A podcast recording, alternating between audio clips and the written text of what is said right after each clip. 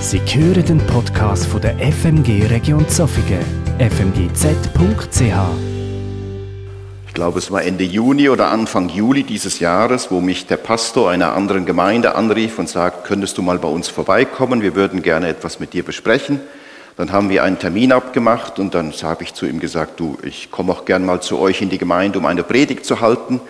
Und dann sagt mir der andere Pastor, äh, du kennst mich nicht so gut. Wenn du mich besser kennen würdest, wüsstest du, dass ich langfristig plane.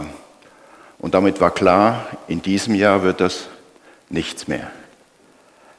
Ich weiß nicht, wie es dir geht, ob du jemand bist, der gerne langfristig und fix plant oder ob du sagst, ich bin eher spontan, ich kann auch mal eine Planung über den Haufen werfen. Wenn man alleinstehend Single ist, ist das kein Problem. Da kann man sich spontan entscheiden, am Abend nochmal wegzugehen, ins, ins, Konzert, ins Theater, ins Kino oder am Samstag spontan shoppen zu gehen oder äh, spontan hier oder dort in die Ferien zu gehen, wenn man mit dem Arbeitgeber in Ferien vereinbart hat. Wenn man verheiratet ist, ist das ein bisschen schwieriger, muss man sich ein bisschen absprechen. Wenn man Kinder hat, ist es nochmal komplexer. Ich denke, uns allen ist klar, da wo mehrere Menschen beteiligt sind, äh, da muss man sich absprechen. Und das hat auch zu tun, dass man plant, dass man etwas abmacht und sich idealerweise daran hält. Und wenn wir ehrlich sind, ein guter Teil, ein erheblicher Teil unseres Wohlstandes beruht darauf, dass wir gut planen. Nicht nur in der Schweiz, sondern auch in anderen Ländern mit einem ähnlichen Wohlstand. Und ein erheblicher Teil unseres technischen Fortschrittes hat zu tun mit detaillierter Planung. Ich war in den letzten zwei Jahren so am Rande beteiligt an der Planung eines Umbauprojektes, da ging es um 10 Millionen. Wie gesagt, ich war nur am Rande beteiligt, habe viele Dokumente bekommen, mehrseitige Dokumente, was man da alles lesen konnte und so weiter. Es geht um Nutzungskonzepte, es geht um bautechnische Fragen, um Bewilligungsfragen, um finanztechnische Fragen. Und dann geht es noch um Menschen, die da am Tisch sitzen und miteinander reden. Relativ komplex. Ich weiß nicht, wie es dir geht. Bist du eher spontan und sagst, ja, komm, Merluge vorzu? Oder sagst du, nein, äh, ich, äh, ich plane lieber, ich mag keine Überraschungen. Äh, und im öffentlichen Leben ist es klar, die meisten von uns, wenn sie den öffentlichen Verkehr benutzen, sind froh, wenn der Zug wirklich um 10.13 Uhr abfährt und nicht der Lokführer spontan sagt, ich komme mal fünf Minuten früher oder eine Viertelstunde später. Aber wie ist es im privaten Leben? Es ist schön zu planen, das gibt Sicherheit, aber äh, diese Sicherheit hat auch, hat auch einen Preis, denn sie macht inflexibel. Nein, das habe ich jetzt so geplant, das machen wir jetzt so und jetzt müssen sich alle danach richten. Und die spannende Frage, wenn man Christ ist, ja okay, wenn du so detailliert geplant hast, äh, hat Gott da noch eine Chance, irgendwie etwas dran zu verändern, so spontan in deine Planung einzugreifen? Und zu diesem Spannungsfeld von Planung und Spontanität möchte ich einen Abschnitt lesen aus 1. Korinther 14, die Verse 26 bis äh, Vers 33. Ihr habt es auf dem Flyer gesehen, der Text ist nicht publiziert, ihr konntet euch nicht vorbereiten, deswegen dürft ihr jetzt gut zuhören. Paulus schreibt, was folgt nun daraus, Brüder und Schwestern? Wenn ihr zusammenkommt, kann jeder etwas beitragen, einen Psalm, eine Lehre, eine Vision, eine Rede in unbekannten Sprachen oder eine Deutung dazu. Alles soll dazu dienen, die Gemeinde aufzubauen. Wenn es Reden in unbekannten Sprachen gibt, dann sollen es jeweils zwei oder höchstens drei sein. Einer, einer soll nach dem anderen reden und jemand soll die Rede deuten. Wenn aber niemand die Rede deuten kann, soll der betreffende Redner in der Gemeindeversammlung schweigen. Er soll dann reden, wenn er allein ist und nur Gott zuhört. Auch von denen, die als Propheten reden, sollen nur zwei oder drei zu Wort kommen. Die anderen sollen dann ihre Rede beurteilen. Wenn aber ein anderer von den Anwesenden gerade eine Vision hat, dann soll der Erste schweigen. Ihr könnt doch alle nacheinander als Propheten reden. Dann können alle etwas lernen und alle werden ermutigt. Die Wiedergabe der prophetischen Botschaft unterliegt nämlich dem Willen des Propheten. Denn Gott geht es nicht um Unordnung, sondern um Frieden. Worum geht es hier? In 1. Korinther 12 und insbesondere auch in 1. Korinther 14 geht es um die Gaben des Geistes und wie man die anwenden und ausleben soll. Und der Fokus hier ist, wie kommen die Gaben des Geistes im Gottesdienst zum Ausdruck. Und Paulus schreibt hier ein paar Dinge, wie die Gemeinde damit umgehen soll. Und das berührt auch das Spannungsfeld, was ich am Anfang genannt habe. Soll man alles planen oder soll alles spontan sein? Und damit es nicht chaotisch wird im Gottesdienst, gibt Paulus hier ein paar Hinweise. Wie soll man mit der sogenannten Sprachenrede umgehen? Und ich möchte heute Morgen nicht viel dazu sagen, aus einem einfachen Grunde, weil ich keine persönliche Erfahrung damit habe. Oder wie soll man mit Prophetie umgehen im Gottesdienst, damit es nicht chaotisch wird? Und Prophetie, das ist nicht nur, dass man vorhersagen kann, was morgen oder in vier Wochen passiert, was kommen wird, oder äh, vielleicht sogar, dass man weiß, was sind die Glückszahlen im nächsten im Glücksspiel, im Casino oder beim Lotto und so weiter. Das hat mit biblischer Prophetie wirklich nicht mehr viel zu tun, das wäre eher Wahrsagerei, sondern Prophetie im biblischen Sinne ist nicht nur Rede in die Zukunft oder bezüglich der Zukunft, was kommen wird. Und das sehen wir deutlich, wenn Gott seinen Propheten etwas sagt, was kommen wird, ist das oft einerseits eine Warnung, hey Leute, wenn ihr so weitermacht, dann endet das in einer Katastrophe, ändert euer Leben. Oder wenn das Volk Gottes schon in einer schwierigen Situation ist, dass Gott sagt, hey, ich bringe euch wieder zurück in euer Land. Ich stelle wieder her, was kaputt gegangen ist. Er gibt seinem Volk eine Perspektive. Das ist aber nur eine Seite der Prophetie, der Blick in die Zukunft. Der andere Aspekt, der ist mindestens so wichtig, vielleicht sogar noch wichtiger, ist die Rede in die Gegenwart. Die Rede in die Gegenwart zu einem anderen Menschen, zu einer Gemeinschaft, wo Gott jemandem etwas aufs Herz legt, was Bedeutung hat in der jetzigen konkreten Situation. Und da sagt Paulus nicht durcheinander, eins, zwei, höchstens drei, äh, und dann sollen die anderen das prüfen. Die sollen das nicht einfach kritiklos schlucken, die anderen sollen das prüfen, ist das wirklich von Gott? Die Gemeinde Korinth oder die, Stadt Korinth war eine Hafenstadt und äh, das war damals wie heute, da ging, ging es je nachdem schon etwas drunter und drüber und das waren keine Hochburgen von Ethik und Moral. Und wenn wir den ersten Korintherbrief und insbesondere den zweiten lesen, merken wir, da ging es schon noch ein bisschen turbulent zu und her manchmal. Und es ist ein starkes Anliegen von Paulus, hier eine, eine gewisse Ordnung hineinzubringen, damit es eben nicht chaotisch wird, damit es nicht irritiert. Stellt euch vor, wir würden das so machen, sagen, pass auf, äh, jetzt mal losgelöst von der Frage ein oder zwei Gottesdienste, wir würden einfach sagen, der Gottesdienst beginnt um 10 Uhr, der Moderator steht auf und sagt herzlich willkommen zum Gottesdienst, wer hat etwas?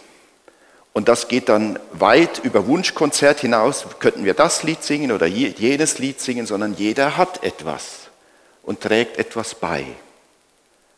Äh, und es gibt keinen Plan, und man weiß auch nicht, wann ist das zu Ende. Äh, ja, spontan. Würdest du zu solch einem Gottesdienst kommen?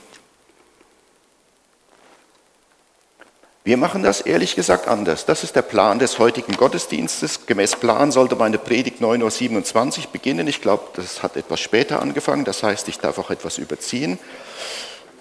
Auf die Minute genau. Ja, Moment kann da der Geist Gottes wirken? Kann der Geist Gottes wirken, wenn man so einen Minutenplan macht? Oder wirkt der Geist Gottes nur, wenn man es spontan macht? Und wenn wir länger drüber nachdenken, merken wir, das ist nicht die wichtigste Frage, spontan oder geplant. Die wichtigste Frage ist, kommt der Geist Gottes zum Zug? Ich kann eine Planung machen, ohne ohne den Geist Gottes. Das ist nicht so schwer. Wenn man jahrelang im Business drin ist, dann ist das kein Problem. Aber was Paulus hier schreibt, macht deutlich, man kann auch einen Gottesdienst ohne große Vorbereitung, ohne Minutenplan machen und es wird trotzdem chaotisch. Also das ist nicht die, die entscheidende Frage, Planung oder spontan, sondern die entscheidende Frage ist, ist das Ganze maßgeblich von Gottes Geist geleitet? Denn hier heißt es, und das ist ein sehr entscheidender Vers, Gott ist nicht ein Gott der Unordnung, sondern des Friedens. Ordnung ist ein wesentlicher Teil der Schöpfung. Das sehen wir schon ganz am Anfang. Gott schuf Himmel und Erde und die Erde war wüst und leer. Oder im Hebräischen Tohu wa Bohu, Chaos. Und damit das entstehen konnte, was wir heute kennen, musste Gott Ordnung schaffen. Er musste trennen, Licht und Finsternis, Festland und Meer. Und als diese grobe Trennung vollzogen war, da konnte nachher, konnten die Pflanzen kommen, die Tiere und schließlich der Mensch. Das Leben in seiner ganzen Vielfalt, was wir kennen, ist nur möglich, weil dahinter eine ganz klare Ordnung steht. Und selbst wenn wir nur den Menschen anschauen, wie, wie, was, wie die verschiedenen Organe funktionieren, wie die Steuerung vom Gehirn aus funktioniert, ich weiß nicht, ob ihr das wisst. Äh, die Netzhaut im Auge ist geteilt in einen lateralen Teil und einen nasalen Teil. Und die Signale von der Netzhaut gehen ins Gehirn, aber nicht alles über Kreuz, sondern der laterale Teil vom rechten Auge wird zusammengeführt mit dem nasalen Teil des linken Auges. Und das geht nachher in den Occipitallappen und dort wird das alles entschlüsselt, Farben, Formen etc. Ich habe jetzt leider nicht die Zeit, all die Fremdwörter zu erklären. Die Message ist eigentlich simpel. Es funktioniert, ohne dass wir alles verstehen. Es funktioniert mit einer ungeheuren Geschwindigkeit, quasi nahezu perfekt, weil es klar geordnet ist. Gott ist nicht ein Gott der Unordnung, sondern der Ordnung.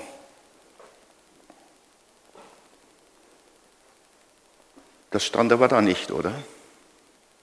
Wenn Gott ein Gott der Ordnung wäre, dann hätte er vielleicht schon Mann und Frau geschaffen, aber dann hätten Männer ein Einheitsgesicht, Frauen ein Einheitsgesicht, Einheitsfiguren für Frauen, für Männer. Dann sähe die Welt ganz anders aus. Gott ist ein Gott, der Freude hat an Vielfalt, an überschwänglichem Leben, an Schönheit. Er hat nicht einfach zwei, drei Blumenarten gemacht, sondern eine ungeheure Vielfalt. Und dann duften die auch noch und nicht mit einem Einheitsduft, sondern eine ungeheure Vielfalt. Also die Schöpfung sprüht vor Leben, vor Schönheit und sie spiegelt die Liebe Gottes wider. Aber dahinter steht eine klare Ordnung. Wenn die Ordnung zusammenbricht, wird es schwierig. Das erleben wir unter anderem mit dem, was man Klimawandel nennt. Längere Dürreperioden, Starkregen, das haben wir auch hier in der Region schon erlebt, starker Regen über eine Stunde oder noch länger, Tiefgaragen der Region überfüllt, auch hier im Haus hatten wir Wasser. Hier kommt Ordnung durcheinander, Gletscher, schmelzen etc. Hinter dem, der wunderbaren Schöpfung, die wir haben, dahinter steht ein hohes Maß an Ordnung. Aber Gott ist kein Buchhaltergott oder ein IT-Ingenieur, der alles genau programmiert hat und wehe, er hat einmal statt Komma Semikolon geschrieben, dann bleibt alles stehen. Gott ist ein Gott des Friedens. Er liebt das Leben, er liebt die Vielfalt, die, die Herrlichkeit und die Schönheit. Aber dahinter steht eine Ordnung. Und Ihm ist auch wichtig, das haben wir hier gelesen, dass es in einem Gottesdienst nicht chaotisch zugeht, sondern es ist wichtig, dass der Heilige Geist zum Zug kommt. Ordnung ist nicht ein Zweck in sich, sondern ist nur Mittel zum Zweck, damit das, was im Gottesdienst passiert, damit es die Leute ermutigt, damit es sie erbaut, damit es sie stärkt, ihnen weiterhilft. Dazu ist diese Ordnung da. Zentral ist die Frage, kommt der Heilige Geist in deinem Leben, in unserem Gottesdienst zum Zug? Oder sagen wir, nein, äh, das haben wir jetzt alles geplant, wir brauchen den Heiligen Geist eigentlich nicht. Oder sagen wir, nein, wir machen das alles spontan, äh, Kreativität pur, dazu brauchen wir den Heiligen Geist eigentlich nicht. Und das zeigt uns, wenn wenn es so wichtig ist, dass der Heilige Geist zum Zug kommt, dann steht wirklich im Zentrum die Frage, wer ist er? Wie äußert er sich?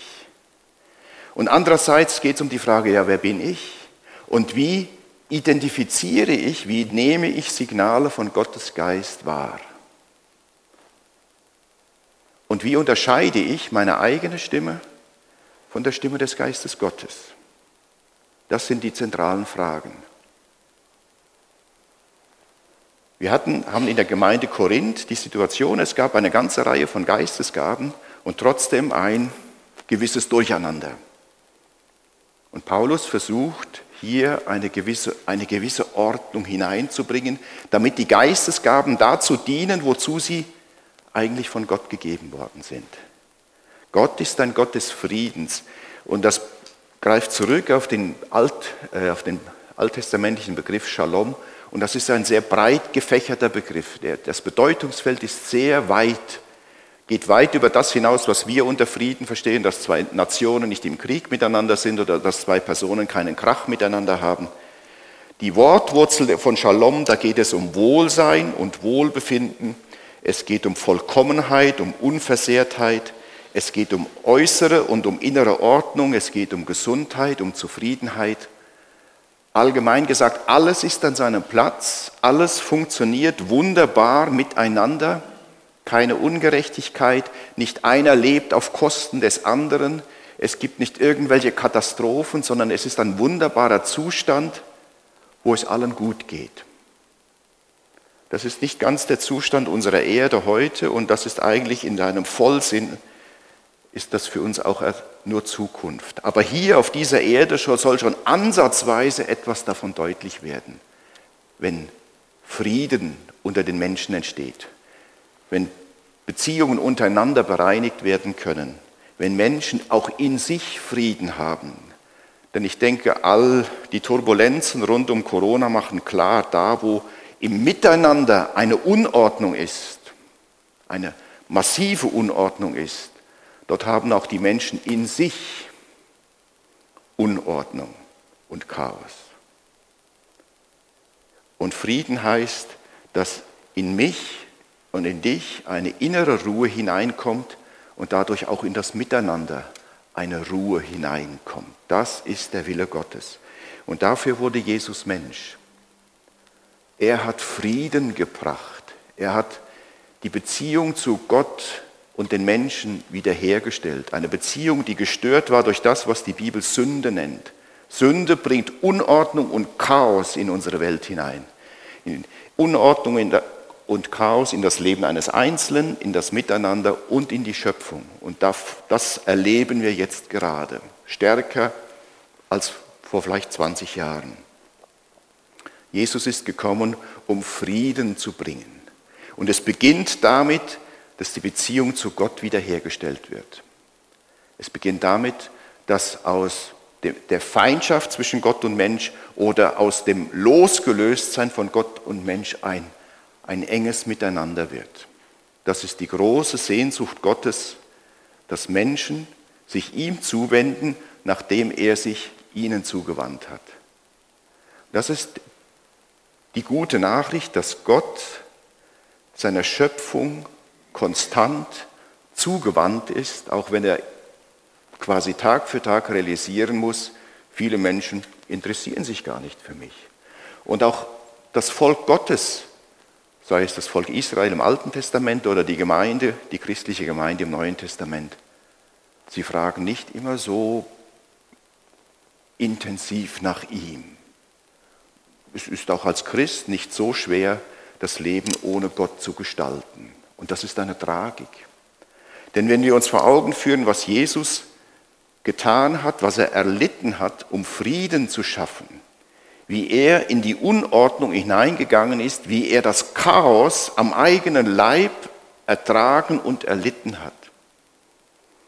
Er wurde verhaftet, es gab so etwas Ähnliches wie einen Gerichtsprozess, das verlief eher ungeordnet und chaotisch zu und das gipfelte nachher darin, dass Pilatus dort Jesus öffentlich hinstellt, eine große Masse, und Jesus hat zu allen Anklagen geschwiegen. Er hätte ja sagen können, als da die Massen versammelt waren, hey Leute, wo sind die Menschen, die ich geheilt habe? Wo sind die Menschen, die vielleicht eine Speisung der, der 5000 miterlebt haben? Wo sind die Menschen, die durch mich eine neue Perspektive für ihr Leben bekommen haben. Wo sind die? Die sollen doch kurz aufstehen und sollen sich zu Wort melden. Das hat er nicht getan. Er hat geschwiegen zu allem. Und er hat es ertragen, dass die Meute aufgewiegelt wurde und geschrien hat, kreuzige ihn. Eine, eine ungeheure Unordnung, eine ungeheure negative Energie, die dort erzeugt wurde, um Jesus ans Kreuz zu bringen. Und er hat das alles über sich ergehen lassen. Das Chaos an sich selbst ertragen, um Frieden möglich zu machen. Was heißt das jetzt für unseren Umgang mit mit den Gaben Gottes, mit den geistlichen Gaben, mit den Gaben des Geistes. Ich weiß nicht, ob es euch so geht wie mir. Ich bin schon so ein bisschen ausgerichtet und fasziniert von dem Spektakulären, von dem Übernatürlichen, eben Prophetie, äh, Sprachenrede, Erkenntnis, Visionen und so weiter. Das, ist, das hat etwas Verlockendes. Aber ich denke, es lohnt sich, dass wir einen Schritt zurück machen. Ihr merkt, ich rede heute Morgen nicht sehr detailliert über die Gaben des Geistes und wahrscheinlich müssen wir irgendwann einmal ein, ein, ein Seminar durchführen zu dieser Thematik. Mir ist heute Morgen etwas anderes wichtig. Wenn es hier heißt, der, nach der Luther-Übersetzung, dass oder nach dieser Übersetzung die Wiedergabe der prophetischen Botschaft unterliegt nämlich dem Willen des Propheten. Die Geister des Propheten sind dem Propheten untertan. Das heißt, hier ist eine geistliche Gabe, aber wie damit umgegangen wird, entscheidet der, der die Gabe hat. Das ist seine Entscheidung, das ist seine Freiheit und das ist seine Verantwortung. Da ist kein Automatismus drüber. Es gibt ganz wenige Episoden, vor allem im Alten Testament, wo der Geist Gottes über Menschen kam, die einen ekstatischen Zustand erlebten und, wie soll man sagen, die nicht mehr ganz Herr ihrer selbst waren. Das sind ganz wenige Ausnahmen. Normalerweise ist das so, dass Gott einem Propheten einen Impuls gibt, eine, eine Botschaft, die er überbringen soll. Und dann ist es in der Verantwortung und in der Freiheit des Propheten, was er damit macht, wie er damit umgeht. Ob er diesem Impuls folgt, ob er auch sagt, nein, das mache ich jetzt nicht. Und das wirft, wie ich schon angedeutet habe, das wirkt die Frage auf, wer bin ich? Das wirft doch die Frage auf nach meiner persönlichen Reife, nach meiner geistlichen Reife.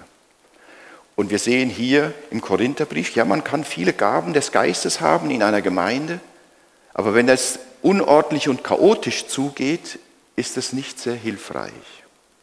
Denn die Gaben sind gegeben zur Ermutigung der anderen, zur Auferbauung, nicht für mich selbst, äh, damit es mir selber gut geht, sondern primär für die anderen. Und das bedeutet, wir müssen auf der einen Seite Gott viel besser kennenlernen, den Heiligen Geist viel besser kennenlernen, sensibel werden für seine Impulse, seine Impulse identifizieren und auf der anderen Seite, und das ist mir sehr wichtig, müssen wir uns mit uns selbst auseinandersetzen. Wir können, salopp gesagt, dieses Problem mit den Geistesgaben und wie wir damit umgehen sollen, wir können dieses Problem nicht lösen, wenn wir ausschließlich in der Bibel forschen. Das ist zu wenig. Wir müssen uns mit uns selbst auseinanderzusetzen, dass jeder von uns sich fragt, was sind meine persönlichen Antreiber? Was setzt mich in Bewegung? Was treibt mich an? Bin ich getrieben von Angst? Von Geltungsbedürfnis? Habe ich ein ausgeprägtes Machtmotiv? Ich liebe es, wenn die anderen das machen, was ich sage. Ist es Stolz? Was treibt dich an? Das können die wenigsten Menschen spontan einfach so formulieren, weil sie sich dessen nicht bewusst sind. Und dafür muss man, wie soll man sagen, in sich gehen, sich das bewusst machen, vielleicht auch im Gespräch mit jemand anderem. Die andere Frage ist die, was blockiert dich, was hemmt dich? Das kann auch Angst sein, das können Verletzungen sein, das kann ein schwaches Selbstvertrauen sein. Gott gibt dir eine Botschaft für jemand anderes und du traust dich nicht. Was ist, wenn ich falsch gehört habe? Was ist, wenn der andere das nicht annimmt? Was ist, wenn der mich schräg anschaut, mich kritisiert? Was treibt dich an? Was blockiert dich? Wo hast du Verzerrer in deiner Wahrnehmung? Die einen neigen dazu, immer das Negative zu sehen und das Schlimme zu befürchten. Und je nachdem sind sie schier unbelehrbar in ihrem Pessimismus. Und die anderen, die sind notorisch optimistisch. Das kommt schon gut, mach dir nicht so viel Sorge.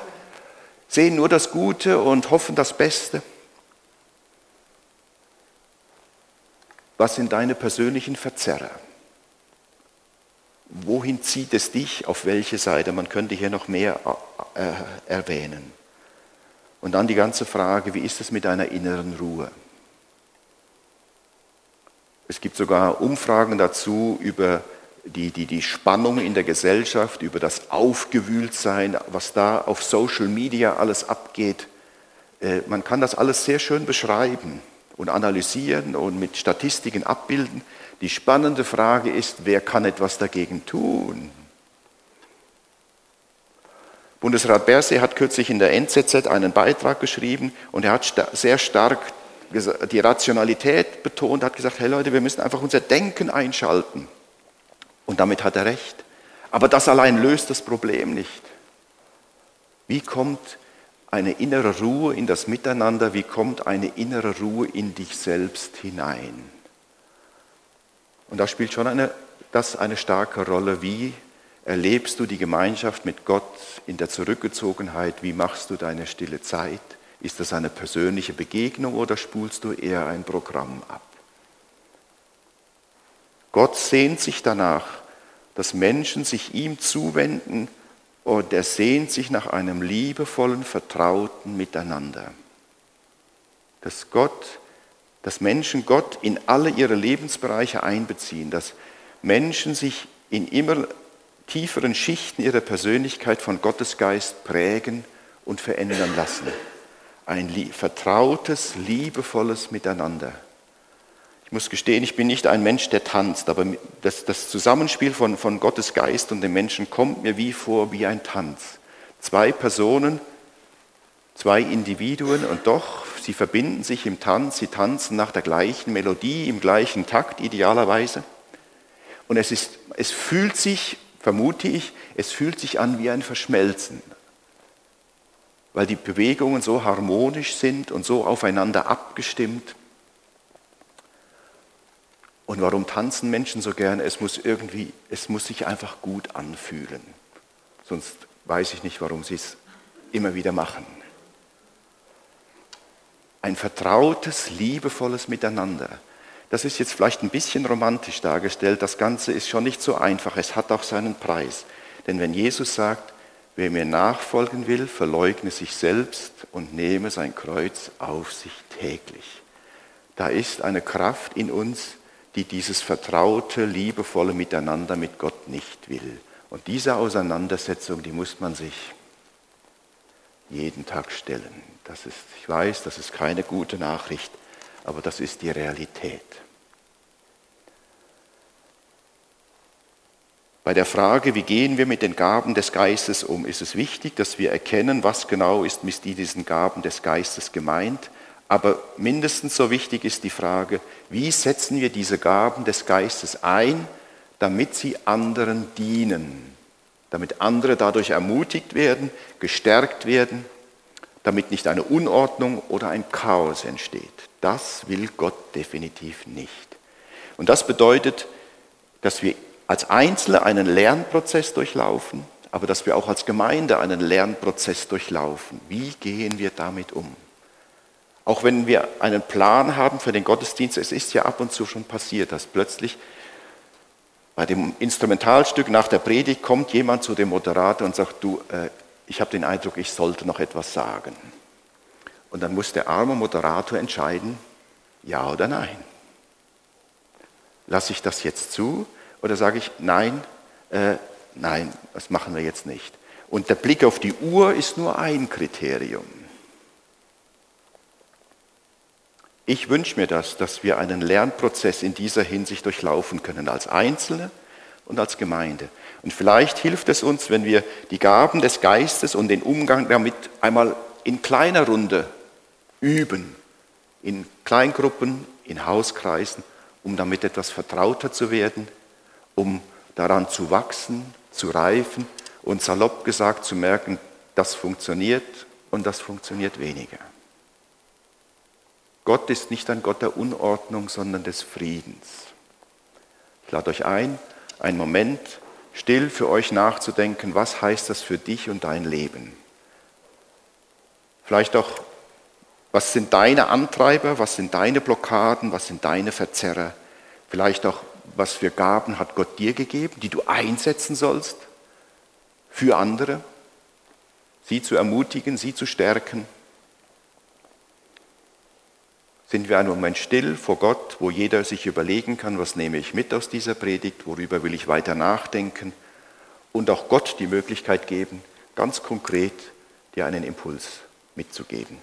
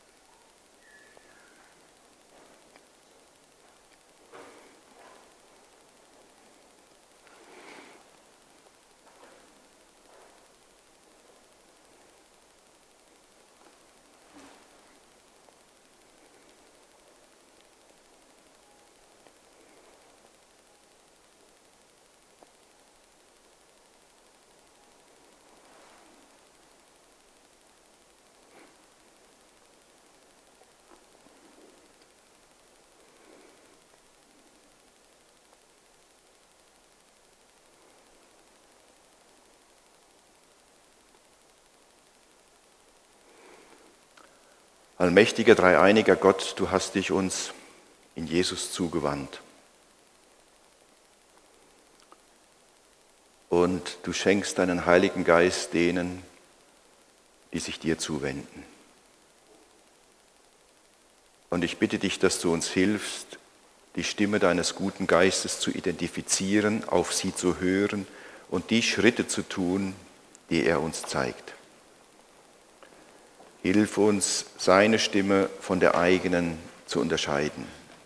Hilf uns, unsere Antreiber, unsere Blockaden und Verzerrer zu erkennen.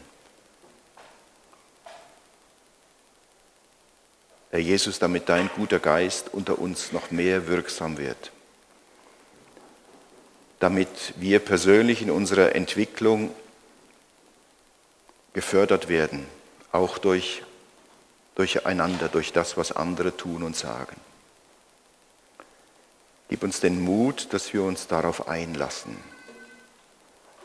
auf deinen Weg, den du mit jedem von uns persönlich hast, auf den Weg, den du mit uns als Gemeinde dir gedacht hast. Amen.